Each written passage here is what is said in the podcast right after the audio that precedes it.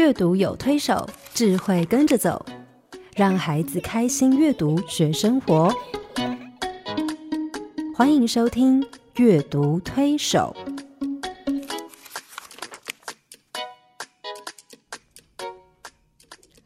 听众朋友，你好，我是黄乃玉。各位听众朋友，大家好，我是刘青燕，欢迎您再次加入阅读推手的行列。黄老师，有我常常在演 讲的时候，哈，嗯。已经不止一次，好几次听到家长在问问我一个问题，就是说，呃，因为我们知道阅读是一件必须很专心做的事情嘛，嗯。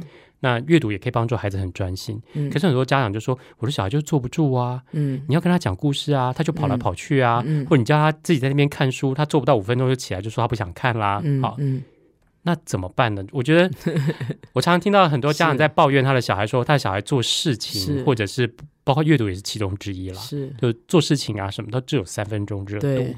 我那我差不多每一次的亲子讲座都会有这个问题，对，你怎么回答他们？是，嗯，其其实基本上还是要看孩子的年龄啊。嗯，如果他还很小，对小班年龄，你叫他坐得住，那也很奇怪。是哎除非你给他点了穴，让 他动不了。对，那所以呢，其实如果我们在讲故事，小孩他动来动去，或、嗯其实他不见得没在听。是他如果乖乖坐在那里，也不一定就在听。对所以我是觉得说，嗯，他如果动，不是真的完全离开你的视线，我觉得也没有关系。嘿嗯那当然，那个专注是什么意思呢？啊，那也看父母怎么定义嘛，哈。呀，然后我觉得，其实最严重的是我们的整个环境给孩子的这种打断太多了。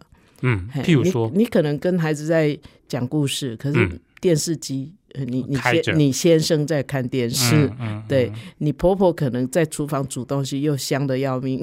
那小孩 他有太多让他没有办法专注的事情，对。嗯然后我们还要他专心听，要不然我就不高兴。嗯我我觉得这样太为难孩子，所以其实那个专注，我觉得先要清场、哎，清场譬如说我哦们现在在录音呐、嗯如果有一个小孩在旁边滚来滚去。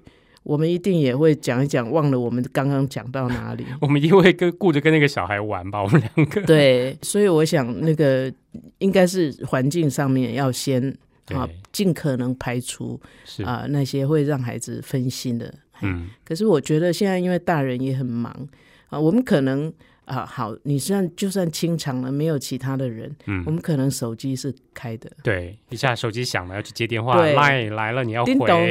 叮咚你就要回，嗯，对，呃，就算我们不去回，可是他也会发出声音对啊。嗯。所以呢，可是我们大人又觉得说，哎，可是我如果不接啊，好像会会错过什么。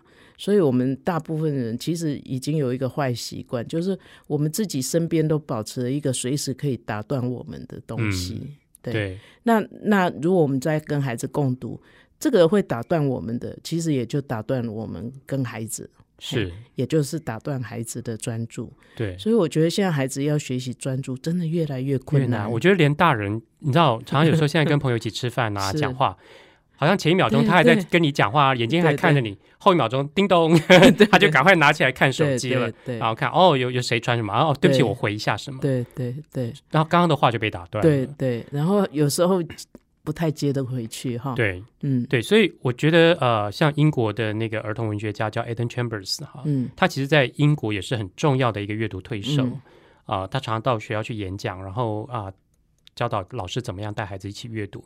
他嗯谈跟儿童阅读有关的一个很重要的概念，就是第一件事就是嗯。前提哈，你要嗯。带孩子让孩子可以专心阅读、喜欢阅读的第第一个很重要的前提，就是为他们预备一个适合阅读的环境。嗯，那个环境很重要，就是说那个 corner 或者是那个 room 那个房间嗯或者那个角落，它是要有，就是像刚刚黄老师说，它是要没有任何啊、呃会嗯干扰、打断他们因素的障碍存在。对，嗯，就是只要你在那里，你要被尊重，是哎，不可以任何人都去把你从那个 corner 拉出来。拉出来，对对你只要进了那里，那也就是你的安全区。对然后小孩在那里要专注，就是别人不应该，除非真的很严重的事情，譬如厨房失火了之类的，要不然你就不要去打断去打断他，对，那孩子慢慢就知道，当他要专注的时候，他就到那个地方去，然后他就就打开一本书，嗯，嗯，然后他就可以不被打扰。对。我，觉得这是一种要先被尊重，要不然他到哪里都无所遁形。是啊，就我用啊、我小侄子做例子哦，嗯。因为但是我们看大的哈，是。就他他还在很小的时候，比如一两岁、两三岁的时候，他们家就是有一个 corner，那那个嗯角落就是放了一个懒骨头椅子嗯啊、在那边，然后有一盏灯，然后旁边都是书。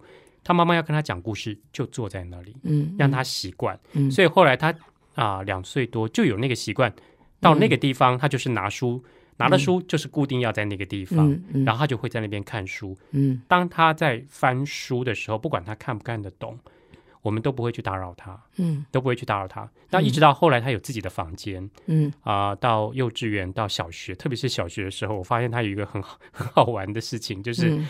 有一天不知道二年一年级还是二年级吧，刚开始会写字没多久，因为他有自己的房间房间有他自己的书。那你知道小朋友进房间有时候门是要开着的，嗯。爸妈不准他关门，是。要知道他在里面做什么。那他就在写作业啊什么。可是他到九点的时候，他一定把门关起来，嗯。然后他会门上有一个牌子啊，牌子本来前面写的欢迎请请进之类的、嗯嗯 w e l c o m 嗯。e 之类的，但他会把那个牌子翻过来，背面写着阅读中请勿打扰，阅读皇帝大。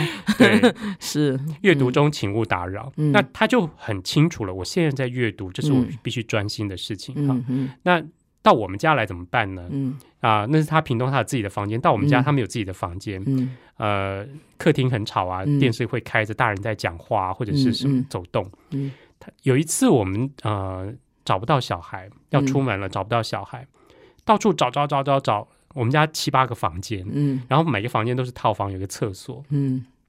找不到小孩怎么办呢？后来几乎每个房间的厕所都去找，后来在一个房间的厕所找到他，嗯嗯，他就坐在马桶 上他的。地方，对，那是他觉得他可以很安静、很专注阅读的地方。是。所以他现在啊，就是不管做什么事情，他就非常专心。他即便在看一个他有兴趣的影片的时候，嗯比如他现在在看电视上有一个很很他有兴趣的电影或影片的时候，你可能叫他三次或者是五次，他才会回过来说、啊干嘛？嗯嗯。因为他都在里面。是。然后他手上如果拿一本书在沙发上读，嗯。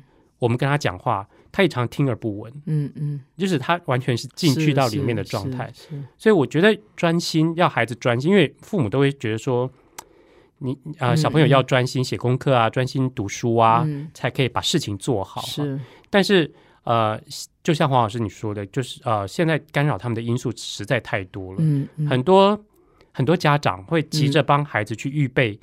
呃，很多学习的东西，嗯。就是学这个学那个啊，礼拜一学这个，然后可能第一堂课赶完要赶第二堂课，嗯。英文完了以后要去赶公文数学，之后呢，啊、礼拜二又要去上什么跳舞课啊，嗯或者是其他的什么跆拳道课啊，嗯或者是其他的课，每个东西他把他的 schedule 排的很满，嗯。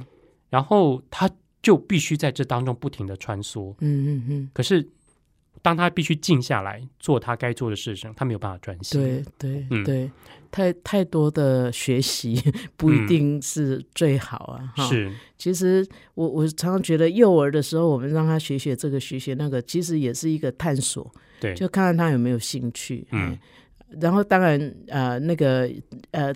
陪伴他的大人也很重要啊，是。就是那个启蒙师啊，如果是不懂幼儿的，嗯，可能就把原来有的兴趣就没了，就抹灭对掉了。对，嗯，那如果那个是很懂孩子的，其实呢教音乐不能只懂音乐，要懂孩子。对，那如果是遇到那种好老师，他可能就因此发现他有兴趣。当他有兴趣以后，你会发现他对那件事情的专注力就会越来越长。是，其实有时候，呃，很专注，像很多专注的孩子啊，他其实是不是每一件事情都那么专注、欸？对，他会对他有兴趣的事情，让他呃，就是很很积极主动，不断的在投入的事情，嗯，才会专注。所以专注，你也不能说呃哦，他呃学学音乐也很专注，他阅读也很专注，他所有事情都很专注。我想人人真的很有限，对啊，所以呃，我觉得黄老师你刚刚提到一个重点，就是说我们是不是有观察到孩子他对于什么事情是感兴趣的。对，孩子很现实，他觉得有趣的事情，他就会一直做，一直做，一直做。嗯他觉得无聊的事情，他根本连碰都不想碰。如果你叫他做一连串无聊的事，他当然就是这个沾一下，那个沾一下，这个碰一下，然后交代一下，对，让你知道。嗯，那你就会觉得说，这个孩子为什么老是三分钟热度？嗯嗯那他三分钟热度，并不是表示说他他真的就是一个不专心的孩子，是因为也许他对那件事情嘛没有什么兴趣哈。嗯。你刚刚讲，我就想到有一本我们谈过的图画书，嗯。那本图画书叫做《雪花人》哈，嗯我不晓得听众朋友还没有印象。如果没有印象，我可以很很快的 recall 一下大家的回忆哈。嗯。呃，我们现在看到的雪花，我们知道现在对雪花的研究很清楚。嗯。啊、雪是它是啊、六六角形的结晶体，嗯，那每一片雪花它的花纹结晶都不一样哈。嗯。就美国那时候有一个小孩子叫做威利班特利，他住在佛蒙特州。嗯那佛蒙特州冬天一定是下大雪的地方，嗯所以当别的孩子都在打雪仗、玩堆雪人的时候，他就开始对雪花非常非常感兴趣，嗯哼所以他就很仔细的在那边研究雪花。嗯哼那他怎么研究呢？他把雪花收集起来以后，他用带回家用显微镜去观察。可是你知道，雪花一一进到室内，啊他常常想说：“ 哎，这个雪花好漂亮。”他要把它那个结晶体画下来，画不到一半，嗯，它就融掉了。搞不好一碰到手就，对，除非他保持他的手是很很冷的状态，但也不可能。是那他就是一直很想要把这些雪花留下来，嗯所以他花好多时间在观察、记录这些雪花，可是都很挫败。一直到后来，他发现，哎，原来有一种摄影机叫做显微摄影机。嗯显微摄影机可以把那个雪花拍下来，嗯哈、他一边观察一边拍它，可是非常的昂贵。嗯，但这个时候，其实他爸妈就做了一件很了不起的事，嗯卖了十头牛 去为他买了那台显微摄影机。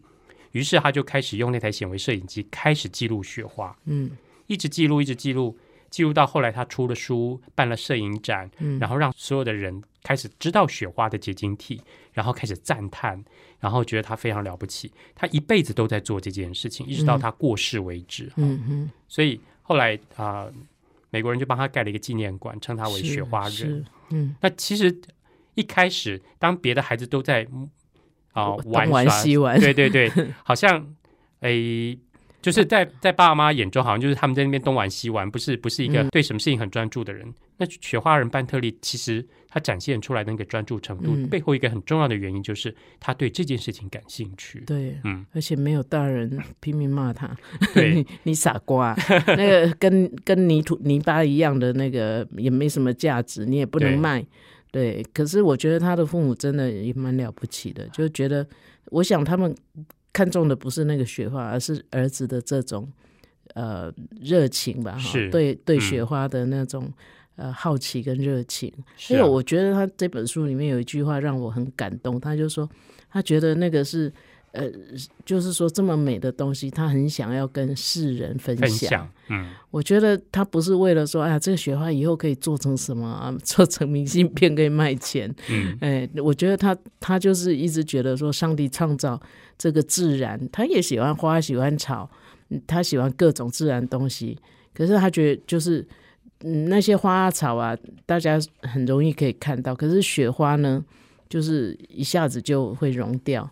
他好想跟世人分享，我觉得他父母可能也觉得他们的这个孩子好特别哈。对啊，所以其实他这一辈子就是卖出去的雪花照片，差不多只卖了四千多块美金，可是他耗在呃收集啊、呃雪花的这些器材上超过一万五千美金。因为你去看，这绝对是一个得不偿失的事，而且加上花他一辈子的时间。嗯可是因为这样，他把这些雪花照片留下来，后来集结成书，变成后面世人在研究雪花上非常重要的一个是。经典著作。对，除了父母很了不起以外，我觉得他老婆也很了不起，因为有一个先生整天在外面，这个尤其冬天那么嗯。长、啊，在美国东北部那个冬天那么长，他整天在外面找雪花，是啊，真的这个家人的 support 也是真的很重要。对，嗯。所以其实我觉得，当我每次听到家长在在问我说：“哎，他的小孩子不专注、不专心，嗯嗯。做什么事情都不专心，都三心两意，然后呢，三分钟热度的时候，我第一个问题会问他们说：嗯。你有没有观察过你的小孩最喜欢什么？嗯。也许我们从这个角度去切入、去思考，然后我们就可以找到帮助孩子专注的一个 key 嗯 point。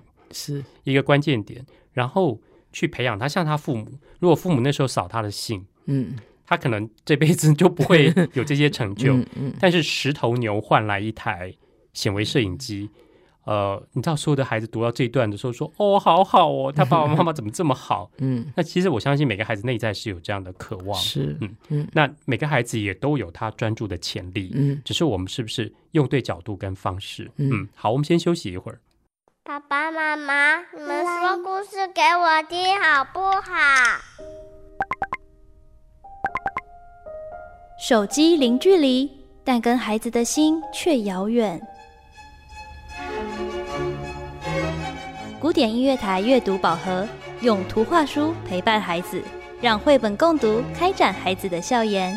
阅读宝盒独家订购专线：零四二二六零三九七七。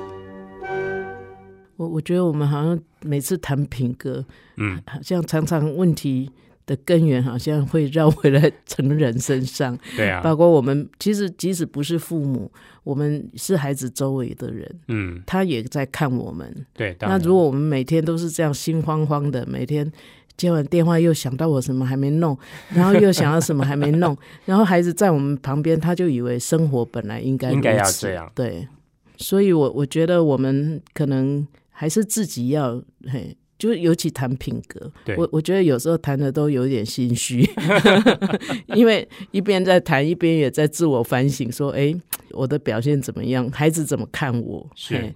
然后呃，当然如果不足的，我就会劝勉自己哦，嗯。就是说，那你要更努力一下，这样。对。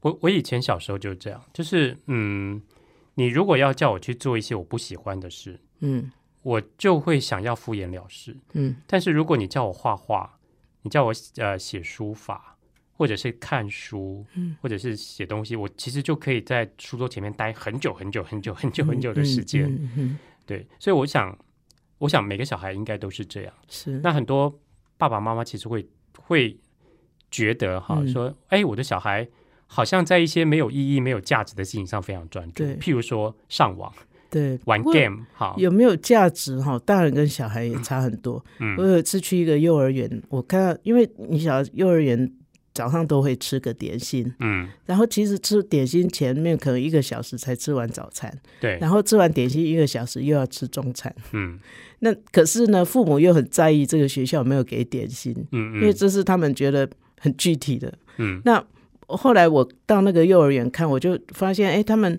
其实他们的 schedule 里面没有什么点心时间，他点心就自己摆在教室的一个角落，嗯。然后小朋友就是你自己饿了，你想吃了，你就放下手上的事情去吃。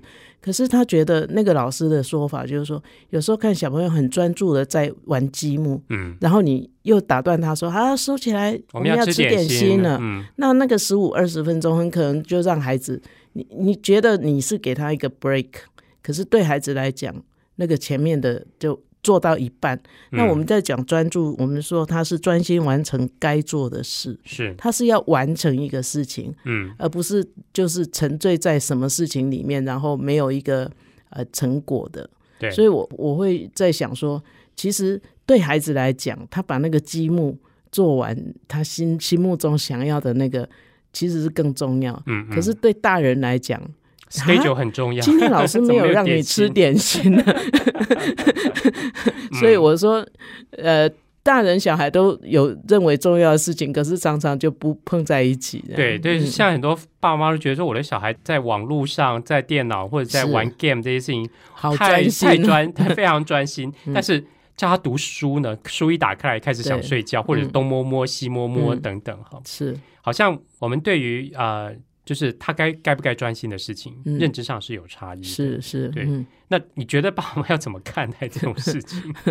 对，我想可能在在这个节骨眼，你就想一下，譬如说、嗯那个老师没有强迫孩子要吃点停下来吃点心，嗯你就问老师嘛，哎，为什么今天听说没吃点心？那老师解释了你，如果觉得有道理，你就接受嘛，哈、嗯对，而不是一味的自己执着在自己觉得很重要的事情，是那我想这种互相，或是你可以问孩子为什么这个事情，你哎，你想完成什么？对对对你到底想达到什么目的？哈，嗯玩 game 他可能说我希望能够过多少关，是吗？嗯嗯，所以呃，有时候那个 game 呃的重点，虽然他没有带孩子呃成就什么才华，嗯，well you never know，也许对他来讲，他养成他有一些自信，他觉得自己可以、呃掌握一些什么事情。哎、嗯我我觉得有时候倾听应该也是一个很好的对，我会很在意这个事情，就是说，嗯。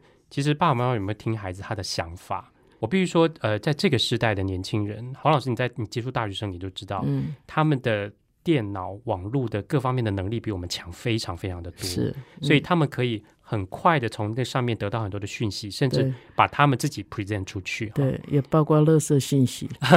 当然，嗯对，但是，所以我们怎么去看这件事情？其实有时候是一体两面的。哈嗯嗯你刚刚在讲，我就想到一本书哈，这本书呢其实已经绝版了，但是我觉得它还蛮有意思的。它是一本德文的图画书翻译过来的，这本书叫做《没有用合理》，嗯就是说，我想在呃一般人、我们一般人的眼中，这只河狸做的事情真的没什么用，嗯 但是呢，真的没有用吗？甚至我们一开始会觉得它是一只不专注，就是一个不专注的孩子，或者是如果把它比喻成小孩的话，它就是一个不专注的孩子。可是我觉得在这只河狸身上，可以让我们看到现在很多孩子的特质，然后我们怎么帮助孩子去找到他喜欢的事情，让他很专注去做哈。说来听听。对那你知道河狸住在湖边嘛？嗯哈、那湖上的冰融化以后呢，你知道他们在河上会煮一些那个水坝，然后煮自己的窝。嗯可是经过一个冬天，那个窝大家都毁的差不多了。嗯所以春天每一只河狸最忙的一件事情就是不停的去啃木头，嗯把木头一根一根啃下来，然后呢继续堆在湖呃湖面上，然后堆出它自己的窝。嗯当所有的河狸都在做这件事情的时候，只有一只河狸在旁边在树底下纳凉。嗯他们说：“哎，你怎么不来啃木头呢？嗯你为什么不赶快做你自己的窝呢？”他说：“我就是不想啊，嗯 我对那些事情没兴趣啊，嗯而且我觉得那没有那么重要啊。嗯那他们其他河狸都在啃木头的时候，他在干嘛呢？他一下碰碰香菇，一下去逗逗呃那个小鱼湖里面的小鱼玩耍，一下去蜘蛛网旁边看它怎么结网子，然后呢一下是在追牛追瓜牛哈。那所有的河狸都来骂他说：“你真是一个没有用的河狸，没有用的家伙，一事无成的懒惰鬼。”然后大家就开始嘲笑他，甚至有人河狸跟他说：“你不赶快磨你的牙齿，你的牙齿很快就会长到你的脖子、你的手指这么那么长去了。这只河狸一点都不在意。有一天呢，他经过一个农场边，发现农场边有一棵树，那棵树好奇怪，树干中间有一个洞。嗯他就跑到那个树干的那个洞去看，说：“哎，这个树中间有一个洞，哎，树干中间有一个洞。”他就正好钻过去，就诶，发现自己可以塞在那个洞里面。他就觉得，诶，从这个洞望出去的那个视野角度非常特别。于是他开始做一件事，他说：“既然一个洞，那这个洞的角度看过去很特别，那我如果我在下面再挖一个洞，看过去的角度会不会不一样？”嗯于是他就开始在啃那根树的树干，在那个下面啃了第二个洞，之后在树根的地方啃了第三个洞。嗯你知道那棵树啊，本来是一个洞，对不对？现在变成三个洞在那边，他就觉得，哎，这棵树变得好特别哦，嗯。很好看。嗯。于是他开始啃木头了。嗯。他把木头开始一根一根啃下来以后，开始啃出各种不同的造型，嗯。有的有螺旋状啊，嗯。有的是那个阶梯状啊，甚至啃出星星啊，啃出花呀、啃出各种不同的像雕像一样的那种、嗯那种呃造型。然后好了，所有的河狸觉得说：“哇，哎，你啃出来的东西很漂亮，哎，嗯我从来没有见过这么棒的东西。”然后有的有的动物说：“哎，看起来很奇怪，但还不错。”嗯但有一只河狸说：“你啃这个东西干嘛？一点用都没有。”嗯对啊，那些河狸就跟他说：“你啃这个东西干嘛？这什么玩意儿？”然后真的太无聊，这东西一点用都没有。可是这只没有用河狸其实还是不在意。嗯他说：“至少我觉得我做这些东西，我觉得很快乐，嗯很有趣，很有乐趣。但是所有的河狸还是觉得它啃的东西没用。嗯可是他不知道，这只没有用河狸后来把它啃的东西慢慢慢慢堆砌起来，嗯变成了一间非常非常特别的房子，嗯是独一无二的一间 看起来很像美术馆。对 对，所以呃，我觉得这只河狸其实一开始就展现那个孩子的特质。嗯有时候我们看到家长只看到孩子在摸索探索的那一面，嗯好像这里摸摸香菇，那里逗逗小鱼，嗯然后去看看蜘蛛结网，追着蜗牛走。好像都是一件没有用的事，或者坐在树底下乘凉，也是一件没有用的事。好像他要必须跟大家做一样的事，嗯那才是有意义的。嗯嗯可是当这只河狸找到他有兴趣的的事情的时候，比如说他他还是啃木头啊，是只是他啃出不同的造型，是，嗯上帝给他的本性就是要啃木头的。对要不然牙齿会长得太太长。可是他不想跟其他河狸一样，只是嗯为了砍木头而而砍木头。啃木头，嗯，他希望在这个中间有一点 artwork，对 有一点艺术创作。是，嗯所以其实从这只河狸身上，其实你可以看到专注的这个特质。当一个孩子找到他喜欢的事情，他感兴趣的时候，嗯他会专注在这件事情上。有一个很很重要的原因是，这件事情带给他乐趣，嗯嗯，他觉得好玩，对，好玩，他就会继续一直做下去，一直做下去。然后他这样一直专注的做，会带来什么样的影响呢？嗯他会变得很有创造力，对有没有？对，这只河狸啃出来的，就是听众朋友，如果有兴趣，你去图书馆借这本书，你会发现这只河狸啃出来的东西真的不得了。对，各式各样的，真的每一个都像艺术品。我觉得他用不平凡的方式做嗯一件平凡的事情。是啊，嗯而且他变得很主动，嗯，他自己主动去做这件事，嗯然后他很努力，也很积极。你知道吗？嗯我想到我的那个厨房，因为我我不是很会做饭的，嗯，可是我我都把厨房当做我的实验室，所以有时候我先生会说：“哎、你上次煮那个很好吃。”我又完完全不记得，因为我每一次加的东西可能都不太一样。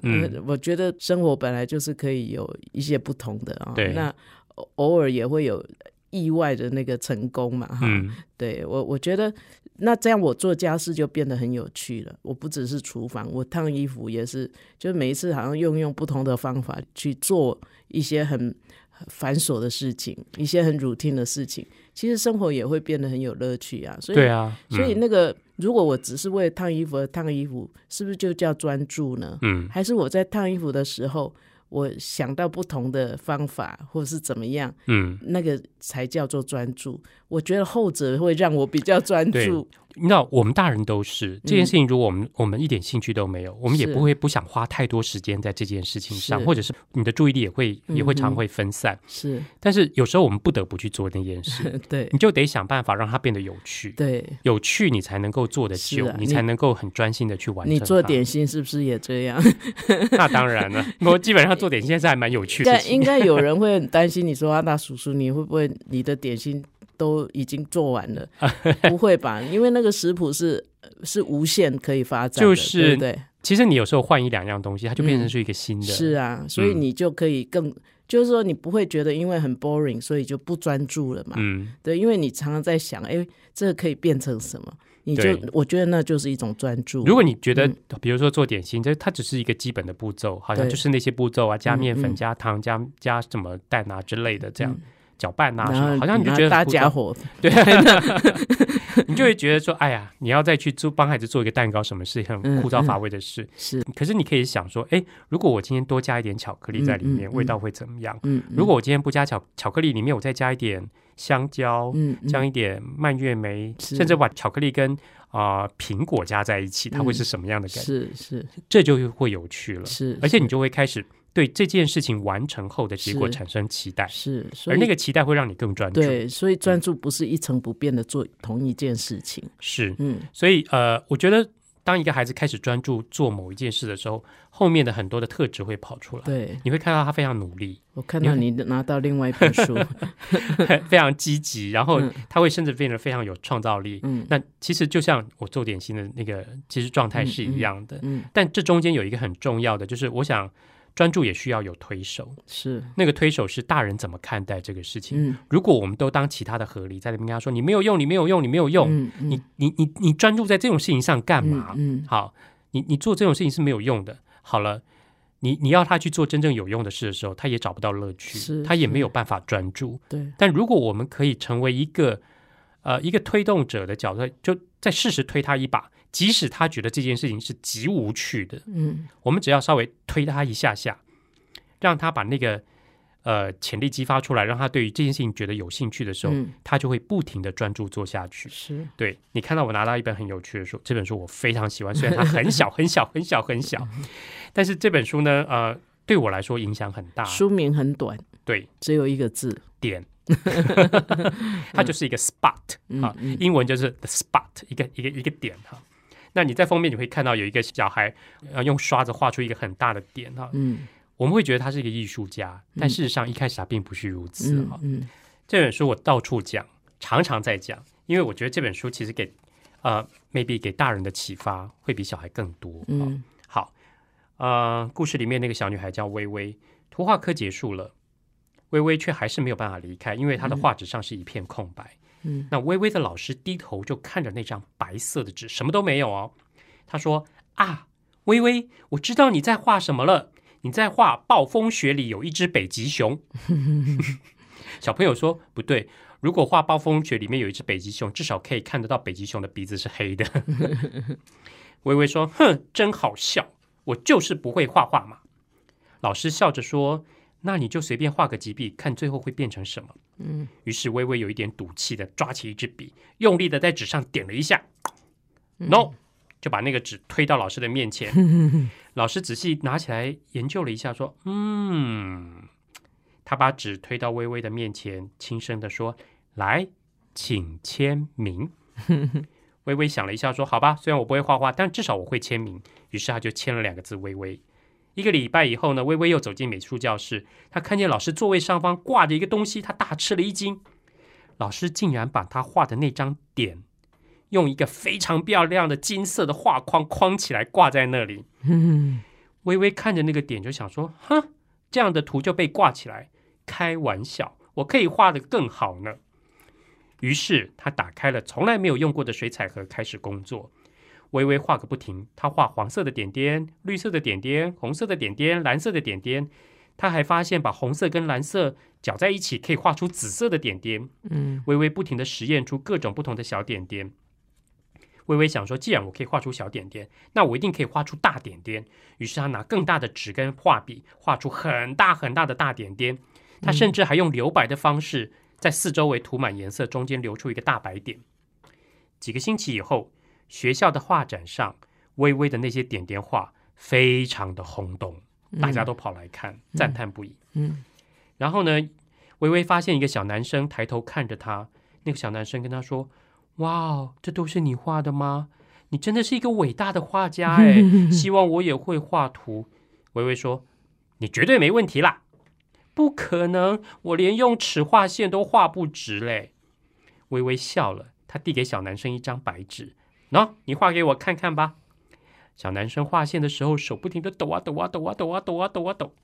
好，微微仔细看着那条歪歪扭扭的线，然后他说：“他把图画纸递给那个小男孩，说，请签名。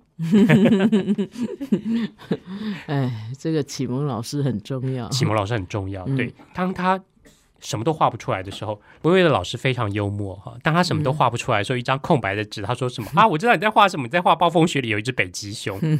第一个，他化解孩子的尴尬，他让孩子你知道。微微画不出东西来，他已经很气馁了。全部同学都走光了，就他一个人在那里，嗯他非常气馁而且很懊恼。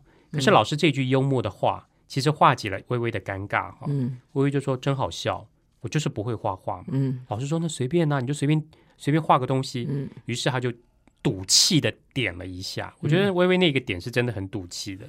可是老师说：“来，请签名，这是你的画。嗯”然后他肯定他，嗯我觉得这就是很重要的 push，嗯推了他一下。嗯这一推不得了了，他开始说：“开玩笑，我这样就被挂起来啊！”一发不可收拾一发不可。收拾。他开始不停的画，而且在那个过程里面，他不断的在尝试创新。他对这件事情开始变得很主动。是，即使是画点，都有很多 N 种不同的画法。对，如果你看那个作者的那个画面，这本书的画面，你会发现各种不同的颜色的点，然后各种不同的那种创线条线条创意造就出来的那个点嗯哈、一张画里面可能有很多不同的点，然后有很大的点，有很小同的排点，列，对，嗯所以其实就变得很有创意，嗯变得是一个真的像是个艺术品哈。嗯所以后后来你知道小孩也是啊，当他碰到那个小男孩的时候，那个小男孩说：“我连线都画不直。”我说：“那你画给我看。”一个歪七扭八的线画完以后，微微说：“请签名。” 你可以想象接下来那个小男孩会去做什么了。不断的画线，对，可能造就出另外一个画家。嗯所以我觉得在我们要讲孩子说啊，他专不专注哈，或者是我们嫌弃孩子说他对什么事情都不够专注的时候，嗯也许我们先回头来想想，我们是不是可以成为那个帮助孩子专注的推动者？嗯也就是说，他要扮演什么角色呢？他要帮助孩子去找到他喜欢、感兴趣的事，嗯甚至在他不喜欢、不感兴趣、枯燥无味的事情上，我们是不是可以帮他创造出一些乐趣出来，嗯然后适时推他一把？是对，嗯我相信，如果我们可以做这样的角色的时候，孩子在那件事情上，他会变得非常专注。嗯，所以不要做个扫兴的大人，是，我觉得大人的角色真的很重要。是哎对，嗯，对，因为呃，我自己很喜欢一个啊、呃图画书的创作者，他叫 Tommy DiPola 啊、嗯汤米·迪袍勒。那啊、他是一个特别的插画家，他大部分都是呃写画他自己童年的故事。啊嗯那他的故事其实涵盖面非常广，包括呃，他也画童话、童谣啊、民间对传说、宗教节日哈。我最喜欢的就是他自己创作的自传型的故事哈。嗯。那他小时候就很爱画画，嗯。呃，他曾经被大人扫过兴，嗯。但是呢，他也得到一些肯定，也有老师适时推他一把，所嗯。以后来可以成就他成为一个在图画书的创作领域里面非常重要的一个画家。是他创作了两百多本书哦，哇，嗯有那么多，对，嗯非常多，我曾经收集过，后来发现太多了，太多收集收不完。不来，我也是，嗯对我今天带一本书来，我我想啊、呃最后我们用他这个例子，嗯其实可以给我们有一些啊、呃思考，就是说，嗯当一个孩子，我们可以让他在呃 push 他，在他啊、呃感兴趣的事情，或者在这件重要的事情上，他可以很专注的时候，嗯他可以有什么样的展现什么样的成果。是那 Tommy DiPola 他小时候就非常喜欢画画，他走到哪儿就画到哪儿哈。那他有两个表姐，嗯他有两个表姐，他那个两两个表姐是就是在念艺术学院，所以非常会画画，所以那个 Tommy DiPola 就常常跟表姐一起画画。那表姐就跟他说：“你画画好，你就是一直练习，一直练习，一直练习。然后呢，你不要去学别人，嗯你就爱画什么就画什么，你就一直练习就好了。”嗯所以当其他的小孩都在玩别的事情的时候，Tommy DiPola 就只做一件事情，就不停的画画。嗯然后他的每一张画都得到大人的肯定。嗯妈妈把他的画贴在房间，贴的满屋子到处都是。你知道，我们最喜欢把孩子的画贴在哪里？冰箱上。对。那他爸爸是一个理发师，在理发店里面也贴满他的画。他的外公外婆开了一个杂货店，杂货店里面也都贴满他的画。他的奶奶呢，房间里面也都是他的画，嗯因为他太爱画画，他。到哪儿走到哪儿画到哪儿，甚至在躺在床上很无聊的时候，他也干嘛？他在床单上面画画。你知道，我想如果家长看到小孩在床单上画画，会会尖叫，可能会大发飙，说 嗯你干嘛在床单上画画？这样我要重新买新的床单。那他妈妈只是很委婉婉转的告诉他说，汤米以后不可以在床单上画画。那那个时候他们正在盖他们家的新房子哈，就是后来他写的一本书叫《费曼大街二十六号》，嗯就在盖那间新房子，所以汤米就画了很多很多新房子的那个造型。嗯当房子盖好的时候，你知道那个墙壁还是一个粗略的、还没有粉刷的墙壁的时候，他爸爸让他做一件事。汤米 进来，你现在可以在墙上画画，他给他粉笔，然后你可以在墙上画画，你爱画什么就画什么。嗯。一直到他画了差不多了啊、整个房子被他画满的时候，嗯。那个油漆工人要来粉刷了，嗯。他就跟他说：“好，那现在油漆工人要来粉刷了，嗯。所以你不能再画画了。”嗯。可是你知道，我觉得他爸这个举动非常有趣，嗯，对。让他画个过瘾，对，让他画个过瘾，然后让他有一个非常尽情的一个一个游戏的过程哈。嗯。然后他很专注，就不停的画。后来他去上了幼稚园，幼稚园的时候，他哥哥念小学，他哥哥就跟他说：“哎，你知道吗？明年开始哦，你知道学校里面都会有美术课，都有美术老师来教你画画。”于是汤米就一直很期待，可是他幼儿园没有，幼儿园只是做一些美劳嘛。嗯那他真的很期待想要上真正的美术课。好了，等他到了一年级的时候呢，他的爸爸妈妈送他一个很棒的东西。你知道我我小时候也收过一盒、嗯一样六十四色的 crayon Crayola 的那个蜡笔哈。你知道那个时候是一个呃，我住在美国的一个阿姨寄来给我的。嗯我打开那个蜡笔，六十四色，你知道，我记得它是八个颜色一盒，八个颜色一盒，嗯然后总共有八小盒拼在一起啊。你知道那个是我我 后来画画一个非常重要的一个因素，就是说我有一那样的一盒蜡笔。嗯汤米迪波拉在小学一年级的时候，他爸爸妈妈给他了一盒这样的蜡笔，嗯所以他就很迫不及待带去学校。可是老师却跟他说：“你不能用那个蜡笔画画，你必须用跟大家一样的八色的蜡笔。”嗯好了，美术老师终于来了。嗯，Dipola 一直想要尽情的在美术课有一些表现画画，嗯可是呢，美术的课美术老师一来，就在黑板上画出一个东西，就说：“嗯好，我们今天呢，每个小朋友都用这个八色蜡笔哦，我们要来画一个主题，那个主题叫做感恩节，嗯我们要来画清教徒跟火鸡。那个，然后老师就在黑板上先画完，就在那个嗯。纸上先画完以后呢，叫小朋友说：来，你们现在来模仿我的画，每个小朋友都把这个图画在嗯。呃，画在你们的纸上面。Tommy Depola 觉得很怪，他就跟老师说：“老师，我表姐说我们不能够模仿别人的画，嗯。然后呢，而且呢，我可不可以用我这个六十四色的这个蜡笔来画？”老师说：“你不能够跟别人做不一样的事，嗯。大家都是八色，你也八色，嗯，好，他你也用八个颜色，大家都画这个主题，你也必须画这个主题。但是，如果你把这张图画完了，嗯。我可以让你画你自己想画的图，用你想用的蜡笔，嗯。看看你可不可以。你知道 d i p o l a 很快的把那个图画完了，老师指定的图画完了，然后他又画了另外一张老师的画像，然后嗯，你知道一张是比较朴素的，就是咖啡色啊、蓝色、白色为基调的哈，那个清教徒的照。老师的这张图呢，非常的 colorful。嗯嗯。那因为这样呢，他不停的画，不停的画，一直到现在，他还是嗯，每年都有新的作品。是嗯，嗯，我想到我小时候画画的，呃，不太正向的经验。怎样？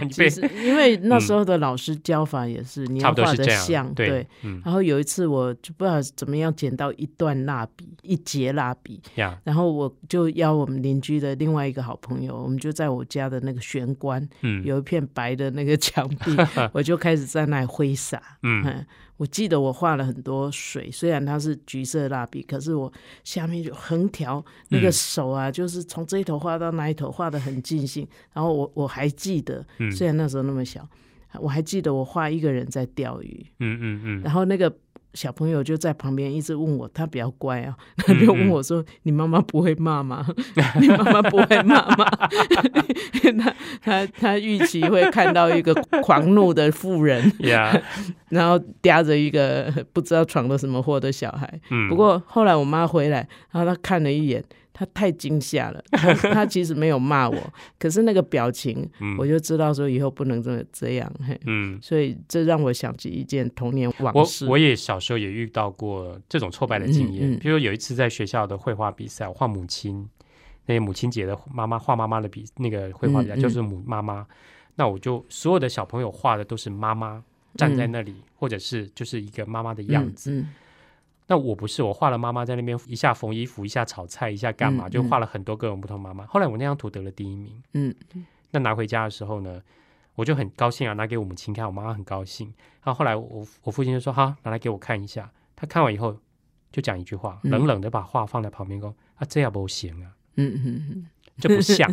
那时候的大人大部分都这样的。”，对，嗯所以呃，我那个时候其实就觉得蛮挫折，嗯就是说嗯我这么用心的画了一张图，嗯你给我这样的评价。嗯嗯但是我觉得在在故事里面，这个老师其实做了一个很重要的权益，就是呃，对他必须跟大家做一样的识别。嗯那人家说小孩说不公平，嗯为什么他可以用六十四色，我只能用嗯八色？因为不是每个小朋友都有这么多蜡笔。嗯那为什么他可以画别的，我不能够画那个？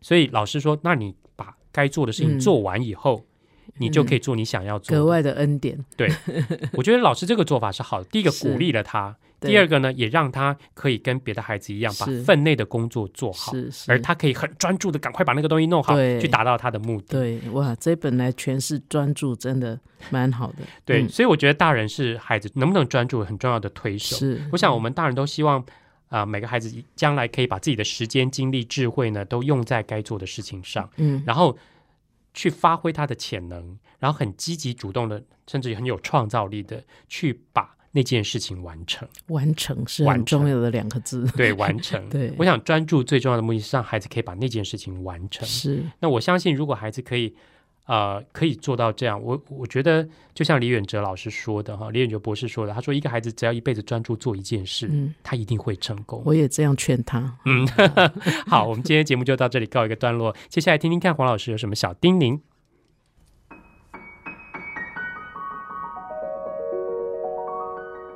乃玉老师的阅读小叮咛。各位朋友，我们今天谈的品格是专注啊！你没想到专注也是一种品格哈，因为我想，呃，我们常常就是分心，然后三心二意，然后很多事情都起个头，就没有办法把它完成。呃，我们大人可能觉得啊，算了，没关系啊，哎，可是有有没有想过，我们常常呃不小心就被孩子看进去了哈，然后他就。也会养成同样的习惯哈。